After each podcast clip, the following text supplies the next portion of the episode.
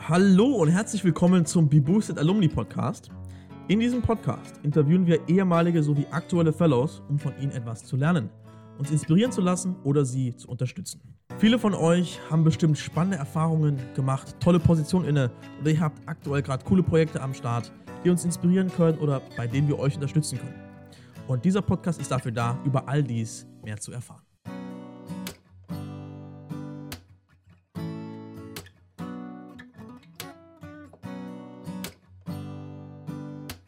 Hallo, herzlich willkommen zur fünften Episode vom BeBoosted Alumni Podcast. Hast du eine Startup-Idee, die du schon immer mal umsetzen wolltest? Oder hast du eine Idee, wie du dich sozial engagieren möchtest und du möchtest dafür eine Organisation oder Bewegung gründen? Dann ist diese Episode genau das Richtige für dich, denn wir reden mit Sagetjan Surendra. Er hat das Aelius Förderwerk gegründet, das heute deutschlandweit über 160 Freiwillige hat und bislang über 6000 Schülern geholfen hat. Er wird uns ein bisschen auf die Reise nehmen, wie hat er das aufgebaut, was hat er gegründet, was hat er gelernt? Und welche Tipps kann er dir geben, wenn du dasselbe tun willst.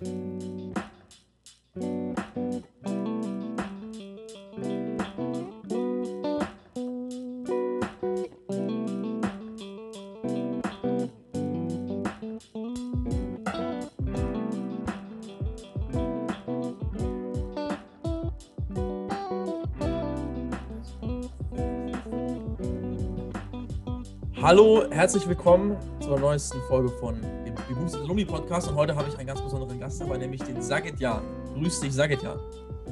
Hi, vielen Dank für die Einladung.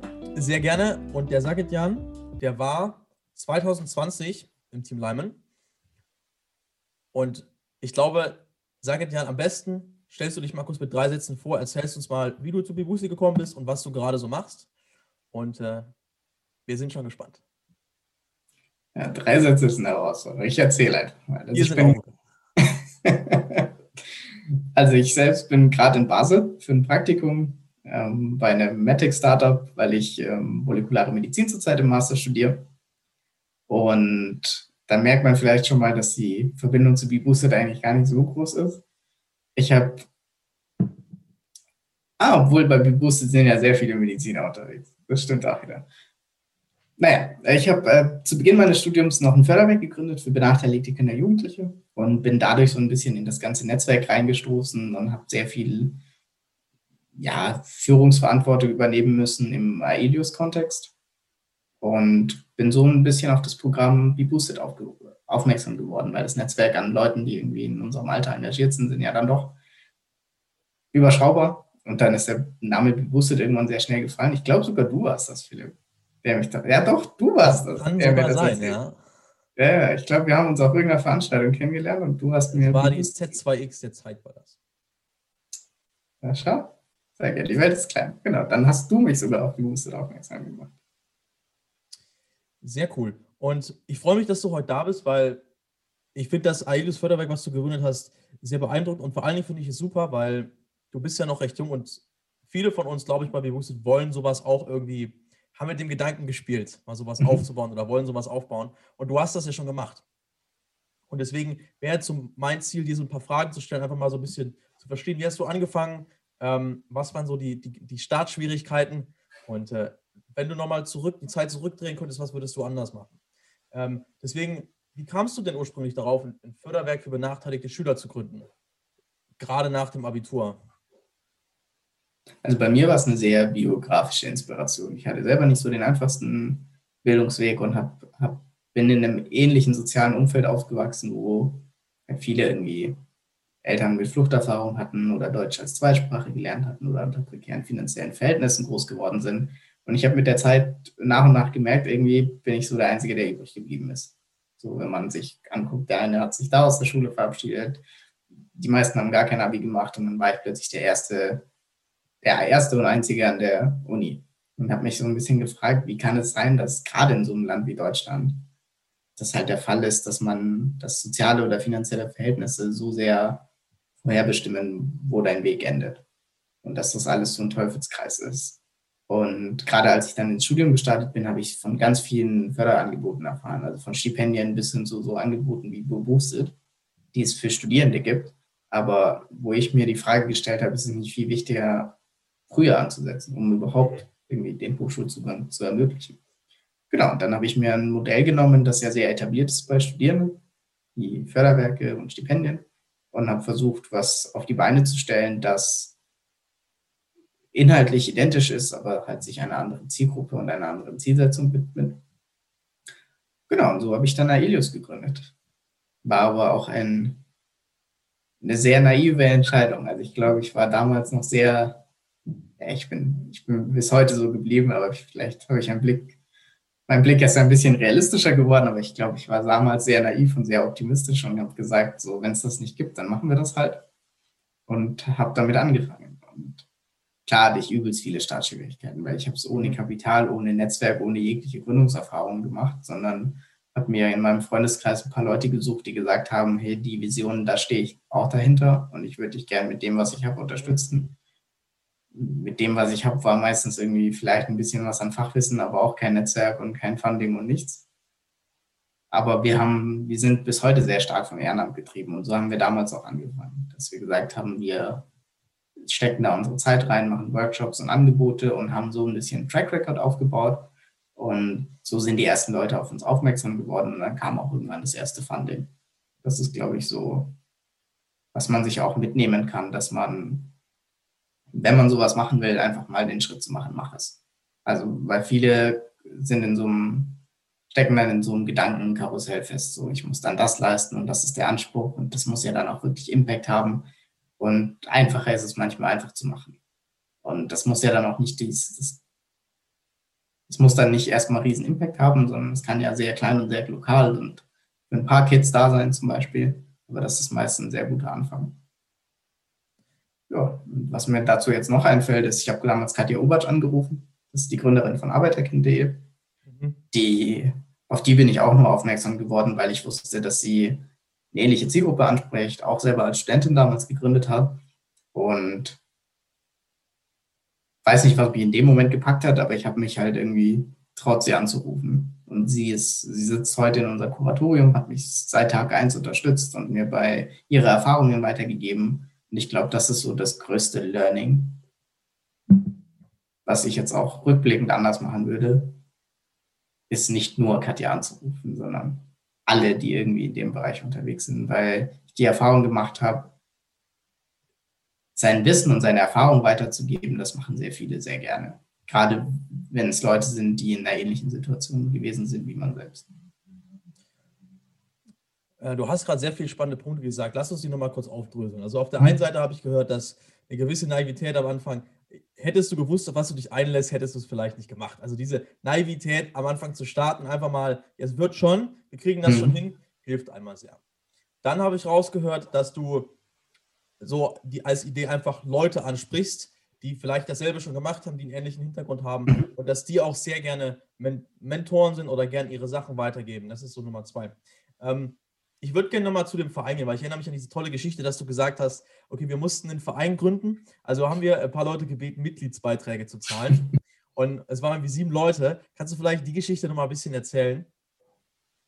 Ja klar, also ich stand eigentlich ursprünglich mit der Idee von Aelius alleine da. Ich habe dann meinen damals besten Kumpel angesprochen und dann waren wir so ein Zweierteam, die das wirklich vorantreiben wollten. Aber die erste große Hürde war dann, dass du im Vereinsrecht sieben Leute brauchst, um einen Verein gründen zu können. Mhm. Dann haben wir halt im Freundeskreis rumgefragt, so hast du Bock, da meine Unterschrift drunter zu setzen und am besten dann noch irgendwie da zu bleiben. Und äh, so eine Grundfinanzierung haben wir uns über Mitgliedsbeiträge aufgebaut. Und das haben wir Studenten, wie wir sind, an Pfandflaschen äh, berechnet. Also wir haben uns gedacht, wie viel Pfandflaschen bin ich bereit im Monat zu opfern, dass ich als Student mir noch ein gutes Leben leisten kann. Und wir sind bei einem Monatsbeitrag von 2,50 gelandet. Das sind, glaube ich, 10 Pfandflaschen. Ja, ungefähr. Ja. Und das war unsere Seed-Finanzierung. Okay. Für, unser, für Aelios. Und was habt ihr dann mit, den, mit dem Geld gemacht? Mit dem, mit dem ersten? Also das erste Geld war eigentlich mit dem Notar schon wieder weg. So. Okay. Wir haben dann echt sehr viel, sehr viel ehrenamtlich gemacht. Und gerade wenn du eine Non-Profit bist, dann sind viele Leute auch bereit, sich irgendwie Räumlichkeiten zu stellen, sich selbst noch ehrenamtlich zu engagieren. Mhm. Und dann noch so laufende Kosten finanziert. Also wir haben echt sehr, sehr klein angefangen. Mhm. Mhm. Und den ersten großen Schritt hat uns damals die Vorsitzende von einem Lehrerverband möglich gemacht die ich auch eigentlich über ganz anderen Kontext kennengelernt habe. Also ich habe äh, damals neben dem Studium noch fotografiert, um so ein bisschen hier und da ein paar Euros mitzunehmen und habe auch für den Münchner Lehrerinnen und Lehrerverband fotografiert. Mhm. Und sie hat mich quasi als Fotograf kennengelernt. Wir sind so ein bisschen ins Quatschen gekommen und dann fand sie es natürlich toll. Das ist eine damals schon sehr alte Frau gewesen, die, der es wichtig war, dass sich die nächste Generation genauso engagiert, weil sie hat den ganzen Verband geleitet und sehr viel gemacht im Bereich Kinder- und Jugendbildung. Und dann war es für sie natürlich irgendwie schön zu sehen, dass es da noch eine nächste Generation kommt, die dasselbe machen möchte. Und hat uns damals aus ihrer Stiftung heraus, weil sie auch Vorsitzende in der Bildungsstiftung war, eine erste größere Finanzierung gegeben. Und dann ist der Laden so richtig ins Rollen gekommen. Weil wenn du einmal ein bisschen Geld hast, um was größer machen zu können und auch die öffentliche Aufmerksamkeit bekommst, dann ist das so ein bisschen selbstverstärkender Effekt. Mhm, mh. ähm, also ich merke, es gab so verschiedene Stufen bei dir. Es gab einmal so diese Anfangsphase. Und ich würde gleich gerne noch verstehen, was du in der gemacht hast. Was waren Projekte, die ihr gemacht habt? Also wie hast du klein angefangen? Wie klein wart ihr? Was habt ihr gemacht? Und dann habt ihr ja dann das erste Funding bekommen und mehr gemacht. Was habt ihr denn für Projekte gemacht in der ersten Phase? Und wie lange würdest du sagen, war diese Phase? Also ich glaube, die erste Phase würde ich auch nochmal zweiteilen. Es gab halt, ich habe mich ein Jahr lang sehr stark mit unserem Konzept auseinandergesetzt. Da war ich auch noch sehr, also alleine, beziehungsweise der beste Kumpel war dann irgendwann noch dabei. Da haben wir uns sehr, sehr viel überlegt, einfach nur. Da war sehr viel Papierarbeit zu sagen, wohin möchten wir, was möchten wir eigentlich erreichen, wo sehen wir den größten Impact und, und, und. Also auf der einen Seite war das sehr viel, sehr gute Arbeit, weil ich auf diese Dokumente, die wir damals entworfen haben, heute noch zurückgucke und sage, hey, so haben wir uns entwickelt, das war realistisch, das war damals schon eine sehr gute Idee, aber das Geld hat nicht gereicht, aber jetzt ist das Geld da und wir können es machen. Auf der anderen Seite haben wir halt ein Jahr lang so mit, ja, kein Outcome gehabt von dem, was wir da reingesteckt haben. Also es hat seine Vor- und Nachteile. Und die Phase, die du dann angesprochen hast, ist, als wir wirklich gegründet haben, wir haben echt mit irgendwie Schulen in Nürnberg ein kleines Projekt gemacht, hier einen Workshop ausgeschrieben, wir haben eine Fotokampagne auf Instagram geschaltet, weil wir, also nicht mal geschaltet, gestartet, weil wir ein studentisches Netzwerk hatten und wussten, hey, wenn wir da ein paar Leute fragen, die vereinen sich dahinter einem Hashtag, erzählen ihre Bildungsbiografie, damit können wir ein bisschen Aufmerksamkeit generieren. Also wirklich sehr kleine Projekte, die auch idealerweise gar nichts gekostet haben. Mhm. Mhm.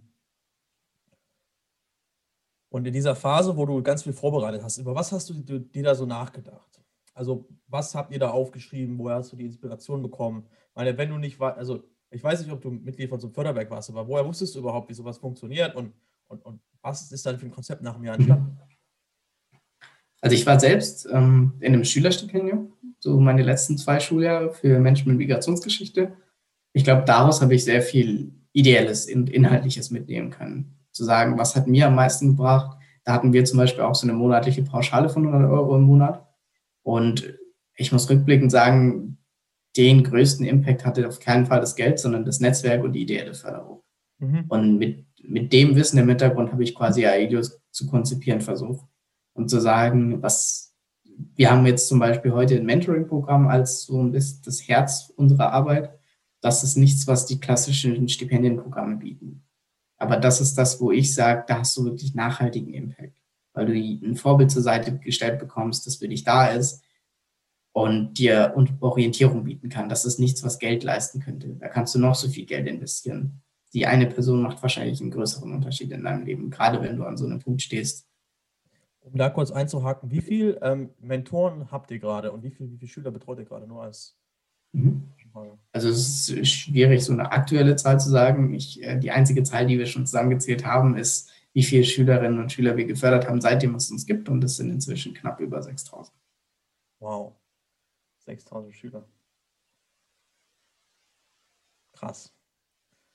Ja, aber das ist auch äh, exponentiell gewachsen. Also im ersten Jahr haben wir bestimmt nur so 100, wenn es hochkommt. Mhm. Aber ich glaube, das ist halt was, was man im Kopf haben muss, weil, weil du musst schon ein bisschen Frustrationstoleranz mitbringen. Weil wenn du so ein Jahr lang aufbaust und sagst, du steckst da so viel Zeit rein und klar hilfst du wem, aber es ist jetzt nicht das, das Große, was du erwartet hast.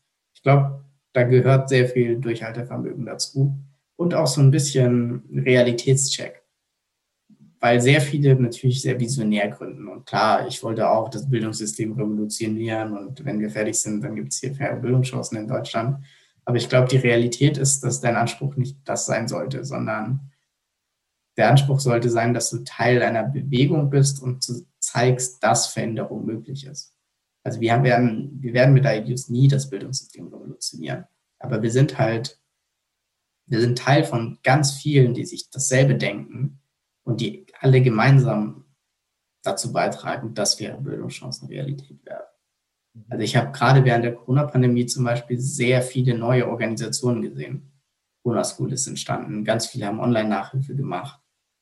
Und da sind halt super viele Synergieeffekte entstanden. Ich würde heute behaupten, wir haben schon einem signifikanten Teil an Schülerinnen und Schülern geholfen, während der Pandemie nicht verloren zu gehen.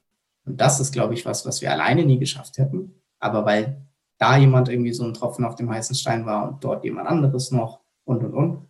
Und ich glaube, zusammen ergibt sich dann der Impact, den man sich damals mit der Gründung erhofft.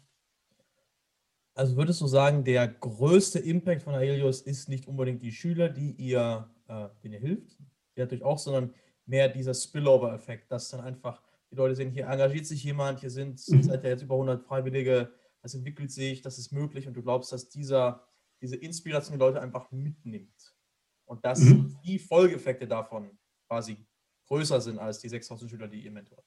Ja, auf jeden Fall. Also wir sind inzwischen 160 Ehrenamtliche und jeder nimmt halt diese Erfahrung mit. Jeder ist für dieses Problem sensibilisiert und das sind alle Studierenden und Auszubildende. Ich glaube, der Effekt, den die haben werden, wenn sie mal einen festen Platz in der Gesellschaft haben und immer noch diesen Gedanken verfolgen, ich möchte was zurückgeben, der ist, glaube ich, weitaus größer als die 6000 Schülerinnen und Schüler, die wir jetzt so bisher gefördert haben. Ähm, wow. Ähm, ich möchte darauf später nochmal eingehen, mhm. wo ihr jetzt steht. Ähm, um jetzt mal ein bisschen zurückzugehen, du hast gesagt, ein wichtiger Moment für euch war, das erste Funding zu kriegen. Ähm, Kannst du einmal kurz erzählen, was habt ihr mit dem Geld gemacht und wie würdest du jetzt an Funding kommen, wenn du es jetzt nochmal neu aufbauen würdest? Gibt es da, das sind vielleicht zwei Fragen, aber mhm. einmal, was habt ihr mit dem Geld gemacht und zum Zweiten, wenn du jetzt von Null anfangen würdest, wo würdest du jetzt das Geld herholen? Also ich glaube, damals haben wir das sehr schnell in wirklich unsere Angebote reingesteckt. Also wir haben gesagt, da ist unsere Wunschliste an Workshops, die wir uns alle nicht haben leisten können und jetzt machen wir die alle. Weil die Zeit hatten wir schon immer, nur das Geld hat gefehlt. Jetzt rückblickend wüsste ich, wie, also das ist, glaube ich, was, was mir damals noch geholfen hätte, zu wissen, wie man Fundraising macht. Mhm. Weil ich weiß jetzt, wie viele Ausschreibungen für Preise und Stiftungsförderungen und, und, und es alles gibt. Wie schnell man dann doch an so eine Grundfinanzierung kommen kann. Gerade wenn du im gemeinnützigen Bereich unterwegs bist. Aber das hätte mir damals halt jemand sagen müssen. Ja. Und ich hatte jetzt halt einfach das große Glück damals durch Zufall die Vorsitzende da vom Lehrerverband irgendwie zu kennen und die das alles auch noch gut gefunden hat und uns unterstützen wollen würde, wollte. Genau, aber es gibt äh, Stabstellen für bürgerschaftliches Engagement in jeder größeren Stadt. Da kommt man sehr schnell an so. Wie, wie heißen die? Stabstelle für bürgerschaftliches Engagement. Für bürgerschaftliches Engagement. Genau. Und dann gibt es kleinere Preise und auch Unternehmen, die immer mal wieder Preise in ihre Region ausschreiben, weil sie unbedingt das Engagement in ihrer Region fördern möchten. Und ich glaube, darüber würde ich, wenn ich jetzt nochmal was gründen würde, würde ich darüber die Finanzierung suchen, weil du auch sehr schnell an sowas rankommst. Also angenommen, du würdest jetzt nochmal starten. Mhm. In einem halben Jahr, wie viel, also wie viel denkst du, könnte man bekommen? wenn man einen Track Record hat? Ja, das ist, glaube ich, das große Ding. Wenn du einen Track Record hast, dann ist es, glaube ich, deutlich einfacher. Aber ich, also wenn du, also 10.000 sind bestimmte. Mhm. Ja, das ist natürlich auch ordentlich, ne? Mit 10.000 Euro kann man viel machen, viel machen. Ich erinnere mich, wir haben vor ein paar Monaten geredet und da hast du gemeint, ein anderer großer Schritt bei dir war, dass du sehr viel Geld bekommen hattest, eine Zuwendung. Mhm. Ich weiß nicht, ob du darüber noch mehr erzählen möchtest oder ob wir das zum Allgemeinen lassen. Ähm, kannst du mal erzählen, wie da jetzt der aktuelle Stand ist? Ja klar, also die Summe darf ich offiziell nicht äh, öffentlich sagen, aber sagen wir es so, es hat gereicht, dass wir hauptamtlich wurden mhm. und jetzt zwei Leute haben, die für uns, also die unsere Geschäftsstelle sind. Mhm. Und das ist natürlich ein Riesenschritt für uns gewesen. Also das ist auch Anfang dieses Jahres erst passiert. Und das war so ein witziger Moment für mich, weil ich habe dir ja gerade erzählt, dass ich damals schon sehr viel konzeptioniert habe mhm. und schon viel geplant hatte, wohin Aelius alles gehen soll. Und dieser hauptamtlich werden Schritt ist was, was wir damals schon geplant hatten. Ich habe, äh, als dann das Geld kam, auf Dokumente zurückgegriffen von bevor es uns überhaupt erst gab. Und irgendwie fand ich das lustig, weil das war schon ein bisschen größenwahnsinnig, vor allem wenn wir jetzt zurückblicken, nachdem ich weiß, was das für eine Herausforderung ist, an so viel Geld zu kommen und hauptamtlich zu werden. Und ich damals habe mir quasi gedacht, ach, das wird schon alles irgendwie. Und dann sind wir ab dem Punkt hauptamtlich. Aber ich glaube, genau das braucht es, dass du das halt auch umsetzt. Weil ich, wenn ich damals gewusst hätte, was das für eine Herausforderung ist, hauptamtlich zu werden, dann hätte ich mir gedacht, das wird doch eh nichts. Mhm. Aber ja, jetzt äh, haben wir ein bisschen Sicherheit und ich habe Leute, die für uns irgendwie tätig sind, weil ehrenamtlich alles zu stemmen ist halt auch schwierig, weil du musst strategische Ideas voranbringen und trotzdem irgendwie bist du im Notfall derjenige, der halt jetzt irgendwie noch die, den Förderantrag schreiben muss oder dem Lehrer noch die E-Mail beantworten muss, weil gerade keiner irgendwie Zeit hat. Das ist halt schwierig. Mhm, mhm. Ähm, du hast ja jetzt mehrmals davon geredet, dass das ein schwieriger Weg war. Ähm, was waren denn so die größten Herausforderungen auf dem Weg und wie hast du sie überkommen? Also ich glaube, die erste große Hürde ist deutsche Bürokratie, weil eine Frage, die ich mir nie gestellt habe, ist, ob das, was ich vorhabe, gemeinnützig ist. So, das war für mich eine absolute Selbstverständlichkeit. Das deutsche Recht geht da nicht einem, einem da immer mit. Also witzigerweise haben wir nach unserem ersten Satzungsentwurf die Gemeinnützigkeit nicht bekommen. Mit der interessanten Begründung, dass Schulbildung in Deutschland kostenlos ist. Und wenn wir explizit hier Schülerinnen und Schüler dabei fördern und auch noch finanziell unterstützen möchten, dann ist das auf keinen Fall gemeinnützig, weil das gibt es ja alles schon. Das wäre dann eine Luxusunterstützung, hier Stipendien für Schülerinnen und Schüler zu vergeben. Bei Studierenden sehe das die Situation anders aus, aber bei Schülerinnen und Schülern auf keinen Fall. Und das hat mich schon ein bisschen desillusioniert, weil ich mir dachte, was bedeutet denn gemeinnützig? So, und dann sind wir so ein bisschen auf Kinder- und Jugendhilfe, Berufsbildung und und und, haben das alles schön umformuliert und dann kommst du dann mit schon irgendwie durch. Aber das ist so dieser erste Moment gewesen, wo ich, wo krasser Widerstand kam, womit ich null gerechnet habe. Das hat natürlich auch Nerven und Zeit gekostet und sich da mit Leuten aus dem Finanzamt auseinanderzusetzen, während du überhaupt keine Ahnung hast. Natürlich hat der prinzipiell erstmal immer recht.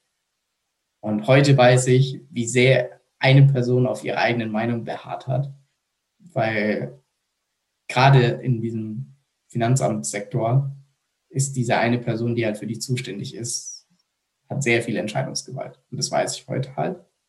Das wusste ich damals aber nicht. Ich dachte, deutsches Recht wäre so. Ja, und dann kommen, also diese bürokratischen Hürden, die bleiben, die werden immer nur größer. Also irgendwann kommt das Thema Datenschutz und du arbeitest mit Minderjährigen und was ist gemeinnützig und wofür darfst du Geld reinstecken. Ich glaube, damit schlage ich mich bis heute noch rum. Aber irgendwann macht es ja auch ein bisschen Spaß, weil du weißt, dass nicht alles so in Stein gemeißelt ist, sondern du auch ordentlich Widerstand leisten und damit durchkommen kannst. Und dann hat, hattest du ein bisschen noch einen äh, Spaßfaktor, sich dann mit dem Finanzamt umzuschlagen. Und ja, so eine ähnliche Desillusionierungserfahrung habe ich dann nochmal mit dem deutschen Schulsystem gemacht. Weil als wir an irgendwie Schulen und Direktoren herangetreten sind und gesagt haben, wir setzen uns für benachteiligte junge Menschen ein, dann kommt halt Feedback, mit dem man manchmal nicht rechnet. So brauchen wir nicht. Es gibt es doch gar nicht. Unseren Kindern geht es allen gut. Und nee, wir kümmern uns schon selber drum. Oder Leute, die einfach gesagt haben, nee, die gar nicht erst sich mit einem auseinandersetzen wollten. Und das hat mich schon ein bisschen, ja, eigentlich auch traurig gemacht, weil ich mir gedacht habe, es gibt die Unterstützung nicht und es sollte sich jemand mal darum bemühen, dass es mehr Angebote gibt. Und dann gibt es ein Angebot und dann scheitert es an so Leuten, die in irgendeinem Weltbild festgefahren sind. Und du kommst ja gar nicht so an die Schülerinnen und Schüler ran. Und auch Lehrkräfte sind super unterstützend. Aber der Weg geht halt meistens irgendwie übers, über den Direktor.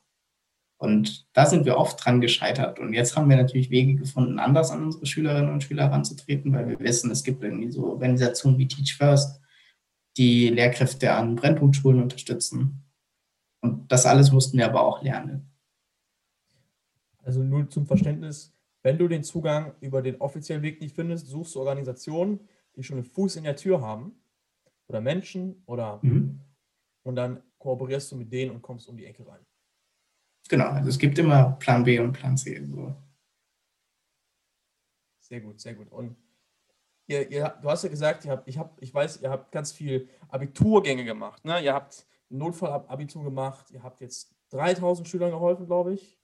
Ja, genau. Notfallabiturkurse. Also wir haben während Corona sehr viel auch Neues gestartet. Weil wir eigentlich machen wir Workshops, wir haben unser Mentoring-Programm als Herzstück mhm. und dann machen wir noch so eine 1 zu 1 Beratung, so wenn du Schwierigkeiten hast, dich auf ein Praktikum zu bewerben oder nicht weißt, wie du dein Studium finanzieren sollst, dann machen wir so eine 1 zu 1 Beratung. Diese drei Säulen sind eigentlich das Kernprogramm. Und während Corona mussten wir uns halt fragen, was machen wir jetzt? Mhm. Weil wir waren immer ein außerschulisches Angebot. Und die Pandemie hat uns vor, oder unsere Schülerinnen und Schüler vor die Herausforderung gestellt, dass sie ja nicht mal mehr mit der Schule hinterherkamen. Mhm. Dann haben wir sehr viel in sehr kurzer Zeit an neuen Programmen aufgesetzt. Also wir haben eine Laptop-Spendenaktion gemacht, also dass sie wirklich hürdenlos zu uns kommen konnten, kurz ihre Situation geschildert haben dann haben sie ihren Laptop bekommen. Wir haben Online-Nachhilfe angeboten und wir haben dieses Jahr zum Beispiel dann mit der Erfahrung, die wir letztes Jahr in Online-Nachhilfe und, und, und schon gemacht haben, kostenlose Abitur-Crashkurse gemacht. Genau, und da haben wir 3000 oder 3500 Schülerinnen und Schüler teilgenommen.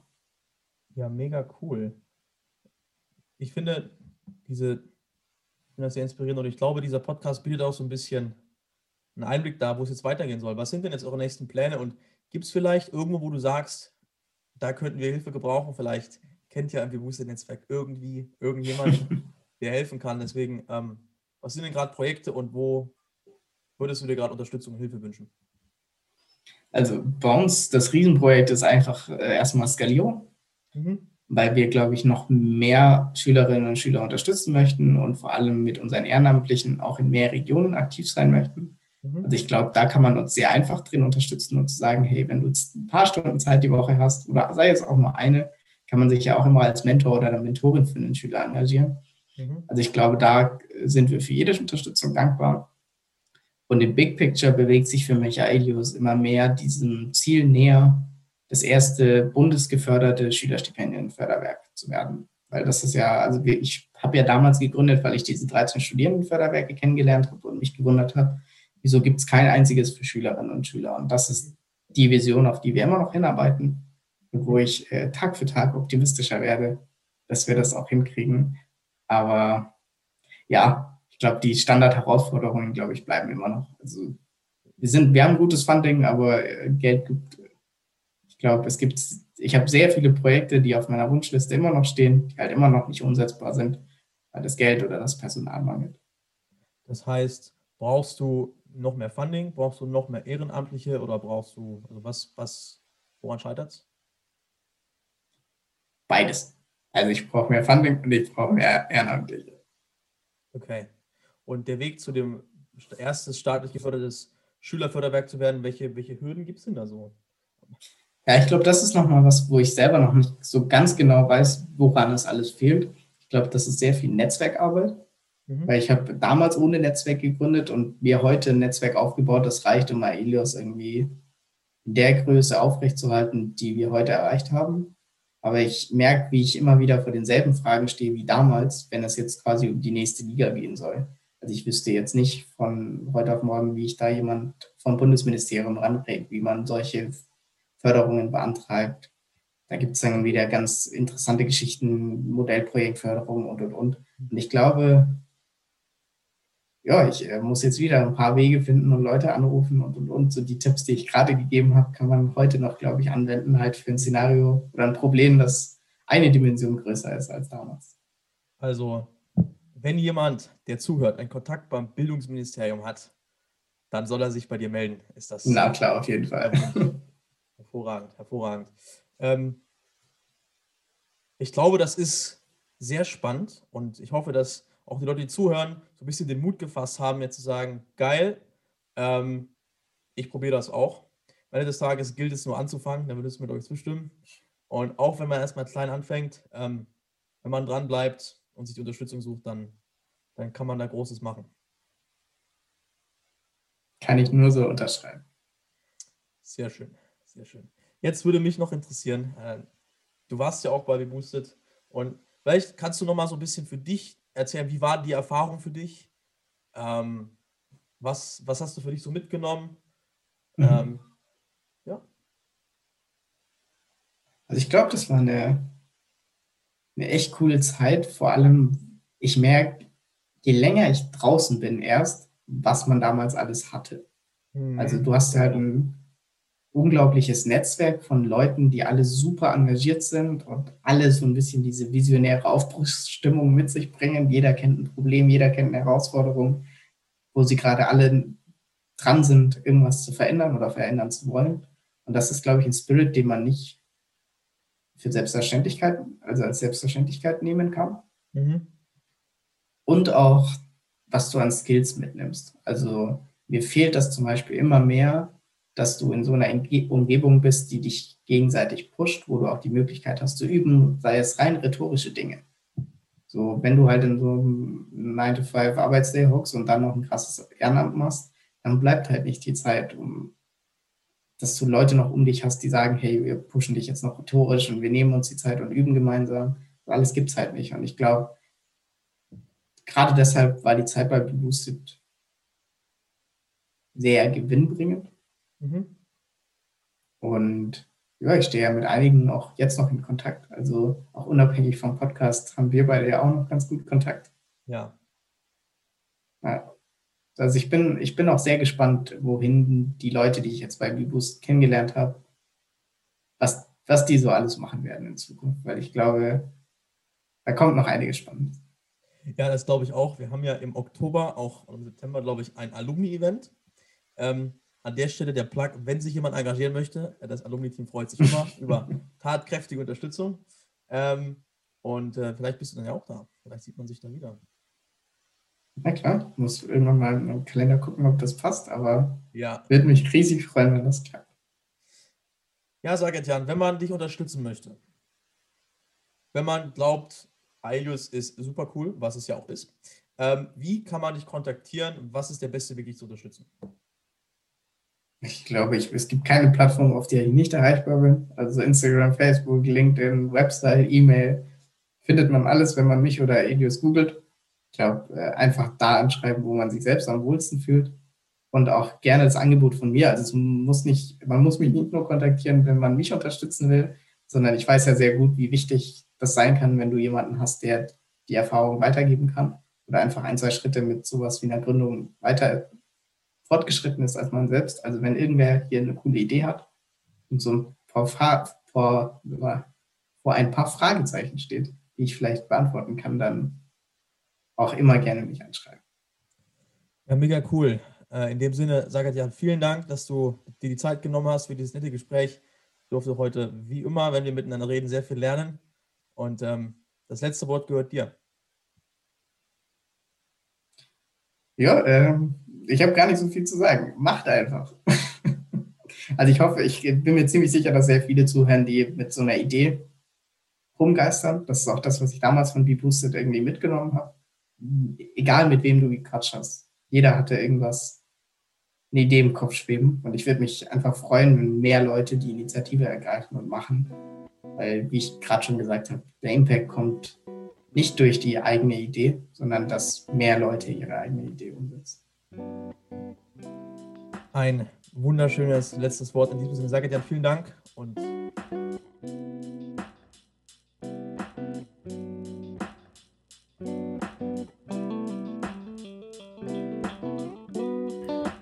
Vielen Dank, Sagetjan, dass du dir die Zeit genommen hast und danke, dass du bis zum Ende zugehört hast.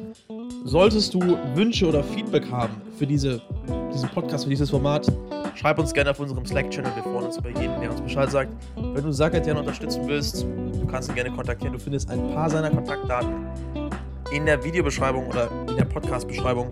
Und natürlich, das Alumni-Team freut sich immer über Unterstützung. Deswegen, wenn ihr Lust habt, ein bisschen mehr mit der Boosted Alumni-Community aus euch zu tauschen, euch zu engagieren, auch wieder Kontakt zu alten Mitgliedern zu haben, neue alte Mitglieder kennenzulernen, schaut einfach mal vorbei. Wir freuen uns über jeden, der dabei ist. Und wenn ihr Leute kennt, die wir unbedingt aus dem Boosted-Netzwerk auf diesem Podcast interviewen sollten, gebt uns gerne Feedback, schreibt uns gerne. Wir freuen uns.